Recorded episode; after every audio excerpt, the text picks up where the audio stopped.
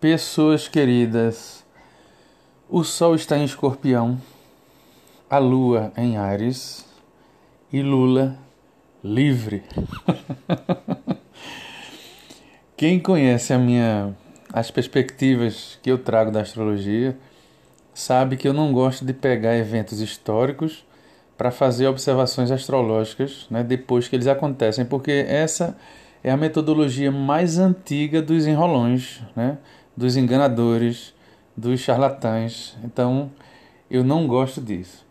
Mas eu vou abrir aqui uma exceção, porque o coração está cheio de alegria. E como o próprio rapazinho de 74 anos, né, o escorpiano de 74 anos, é, acabou de fazer uma publicação lá no Instagram dele, é preciso cuidar do prazer e da alegria, né? E esse áudio que vocês vão escutar, talvez, né? Talvez, talvez, quiçá, seja o, o primeiro de uma série de podcasts que eu vou que eu venha publicar por aqui pelas razões que eu vos vou comunicar agora, ok? Eu comecei esse, eu comecei esse áudio falando do Sol em Escorpião. É, escorpião, na astrologia, traz, muito, traz muitos símbolos, muitas associações relacionadas à morte, a perdas, né? mas que vistas de uma forma mais abrangente, é, tem relação com fins de ciclo. Né? É, a gente tem que lembrar que a astrologia nasce né, da necessidade nossa, humana, de dar uma qualidade ao tempo. A gente precisa, pelas, pelas demandas que a gente tem, é, imagine-se né, num, num período sem relógio, sem outras referências que não as climatológicas, né, e o céu relacionado àquele clima ou àquela estação. Né? Então, quando é, quando, quando começavam a ver as últimas colheitas, o Sol lá em Libra, né? quando o Sol adentra Libra, é, a gente começa a, a cair, né? A, to fall, né? Da, da, o, o outono chega com uma queda do Sol. Né? A gente começa a ficar mais quieto, porque o Sol não está mais vibrante como é como estava nas estações anteriores. Então no outono a gente começa a decair e na fase escorpiônica, né, pré-inverno, a gente começa a se preparar para os, o período do, de, de, de ficar mais confinado, de conviver com frio. Né? Isso a gente está falando da Europa, claro. Mas como nós somos uma uma, um, um resultado da aculturação grega, né, romana, das, a, a fonte nossa é, cultural é europeia. Né? Então a gente bebe simbolicamente dos mesmos do, do, da, da mesma do mesmo substrato deles, né? dos europeus. E, e aí nessa nessa panaceia aí, né, nessa, nesse caos simbólico, é, a gente começa a, a trazer, né, incrustado em nós, essa, esse, essa estação ou esse período, né, em que o Sol está dizendo para a gente, está né, tá apontando para o seguinte convite: olha, é, tem coisas aqui, né, que não foram é, que estão para terminar. Né? E aí, isso em termos práticos na, na astrologia, a gente tem perdas, né? tem em bom recifês um sarrafiado às vezes, né? tem quedas grandes. E não é à toa que os escorpianos e as escorpianas é, sofrem esse tipo de bullying, né? de como se fossem pessoas é, pesadas ou ou lidassem com, com energia densa, né? Porque o período, né, a época traz um pouco essa esse tipo de evento. Mas, né, me aproveitando da licença que eu estou pedindo para vocês com respeito a, a todo o acontecimento que foi essa soltura de Lula. E de mãos aí com um, um, um rapazinho chamado Camilo Frade, que na sua música lá, Rebatuque, diz assim, né? Parte do que eu canto é verdade e outra parte é esperança. A parte que eu quero ter, né? Na parte que eu quero ter esperança, é, ou a parte que eu quero ter esperança, de, é, estaria versando no seguinte: por que não a gente encarar esse período, né, como uma possível um possível fim de ciclo, pelo menos como um início de um fim de, desse, desse tempo tosco né, em que a gente está metido, desde que todas as manobras foram feitas para acabar com uma, uma, uma posição política, uma posição partidária, para, como na linguagem dessa galera pesada, né, para limpar o Brasil de uma vez por todas da do vício comunista, né? Assim que se fala, né? então, eu quero, né, com a vossa licença, é, pensar que isso é o começo do fim dessa era trevosa, né? Dessa era amarga que a gente vem sentindo, que a gente vem vivenciando, né? Mas o que é que nos habilita a ousar sonho ou vontade tão alentadora, né? É que a lua está em Áries. Depois que o sol, né? Ou é, enquanto o sol está apontando para um possível fim de ciclo, a lua que é nossa que é o nosso sentimento ou o nosso afeto é, por excelência, né? É o nosso poro aberto a, ao mundo externo a nós. Adentrou o signo e nele vai passar dois dias mais ou menos, né?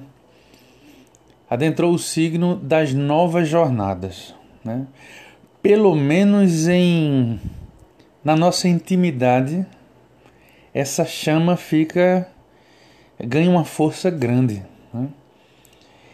Vênus está em Sagitário, né? entrou há, há pouco tempo, para dar um outro ponto aí bacana de, de força, de capricho, de vontade, apontando para o convite sagitariano que é da nossa transcendência, daquilo que a gente encontra como sagrado, né?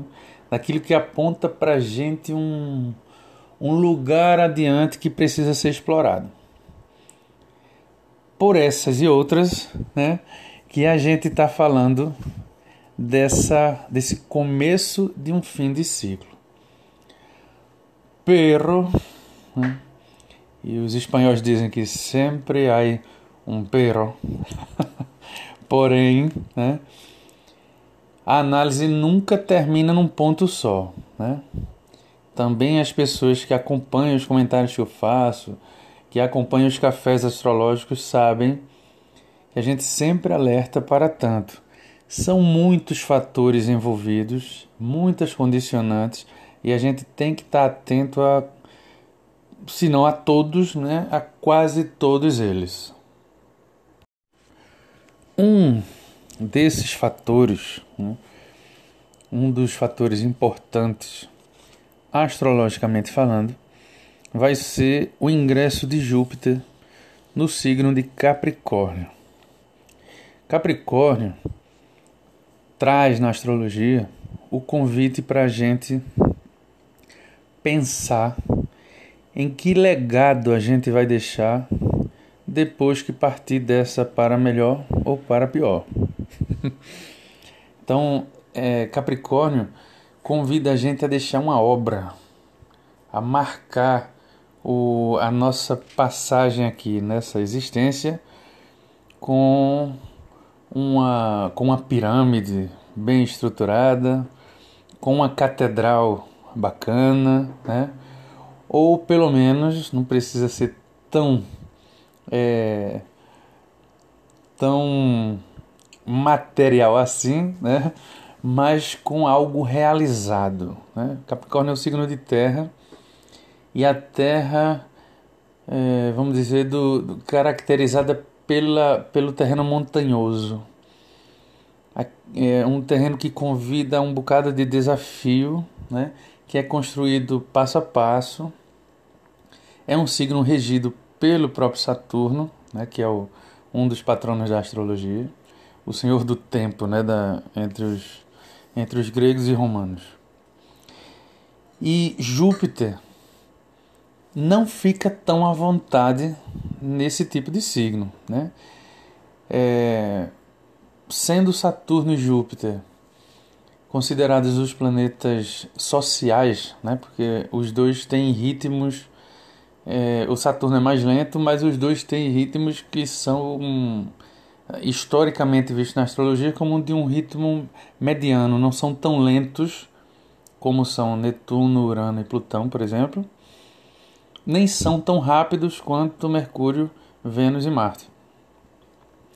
E aí eles são considerados intermediários aí. E Júpiter, enquanto Saturno traz desafio, peso, é, nos chama para o compromisso, né? exige da gente postura. Júpiter, sob certos aspectos, está como uma oposição a isso. É um planeta festi que traz né, elementos festivos, de muita sabedoria e de muita velocidade.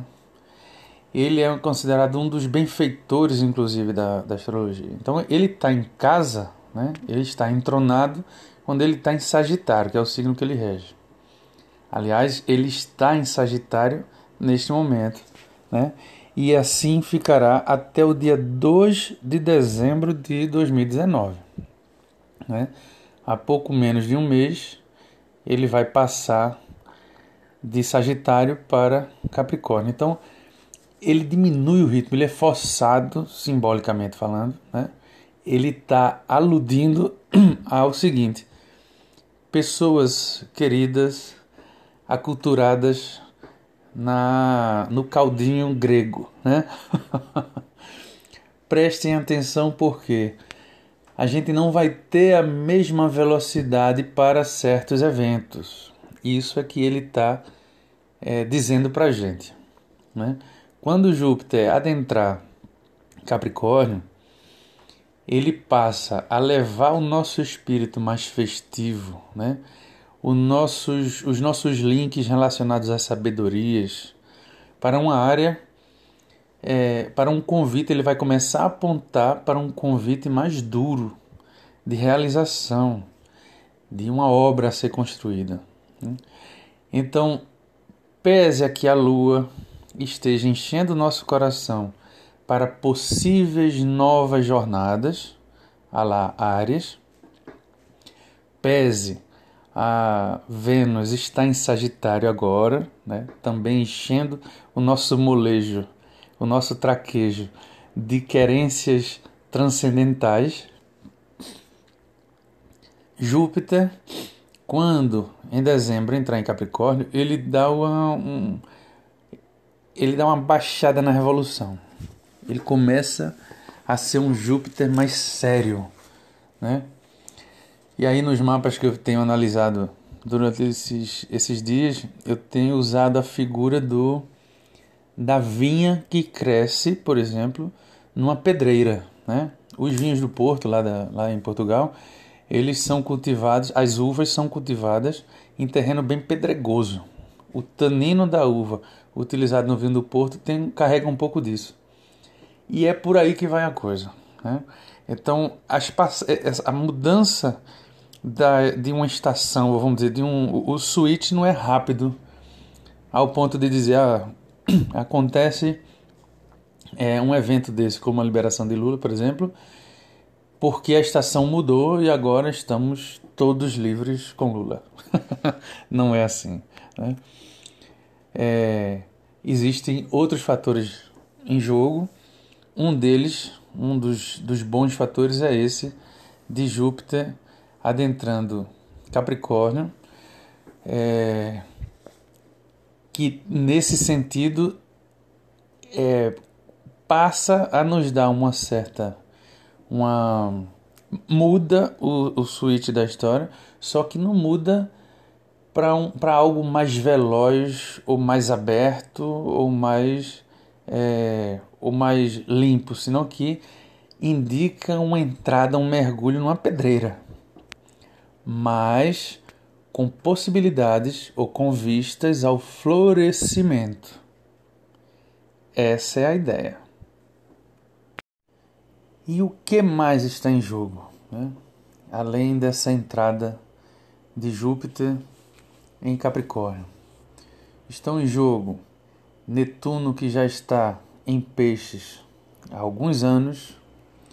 Está em jogo Urano, que hoje está retrogradando é, em Touro, mas que, que vai passar o seu movimento direto. É, um dia antes de Saturno cruzar ou passar por Plutão, né, no dia 11 de janeiro de 2020, tem a própria passagem de Saturno por Plutão no dia 12 de janeiro, né? mas são, são informações que merecem um, um outro aprofundamento. Né? Então, por enquanto, como, digamos, o podcast inaugural, né? É, para as pessoas que me seguem não tem assim tanta novidade, para os que passarem a, a ouvir, é, desde já o meu agradecimento pela confiança. É, mas eu vou ficar por aqui, por enquanto, porque o clima é de festa, né? Como é, para que para que essa para que a gente vivencie esse presente e os presentes são infinitamente mais importantes do que todo corpo astrológico. né? Conseguir viver o presente é o que faz da gente gente viva, né?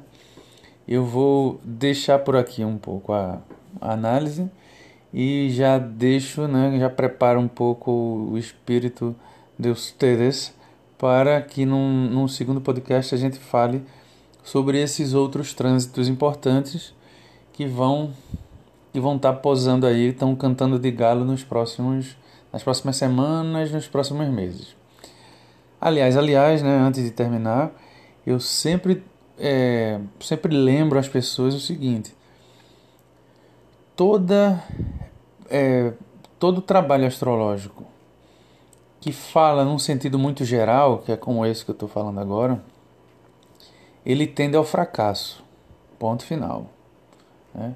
A astrologia não trabalha as generalizações. Ela precisa, ela precisa precisar o período, precisar o lugar, né? E isso a gente faz com a análise de um mapa astrológico natal.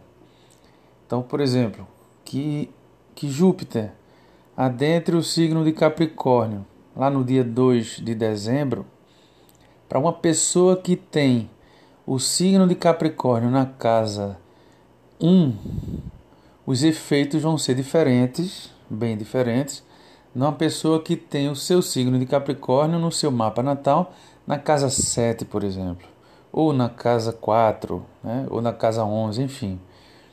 A gente, a gente tem uma, uma tendência a pegar essas informações e generalizar porque isso, isso vende livro, né? isso faz astrólogos e astrólogas mais populares, né? isso gera uma baboseira do tamanho de um trem. Né? Então, muito cuidado, né? Ojo.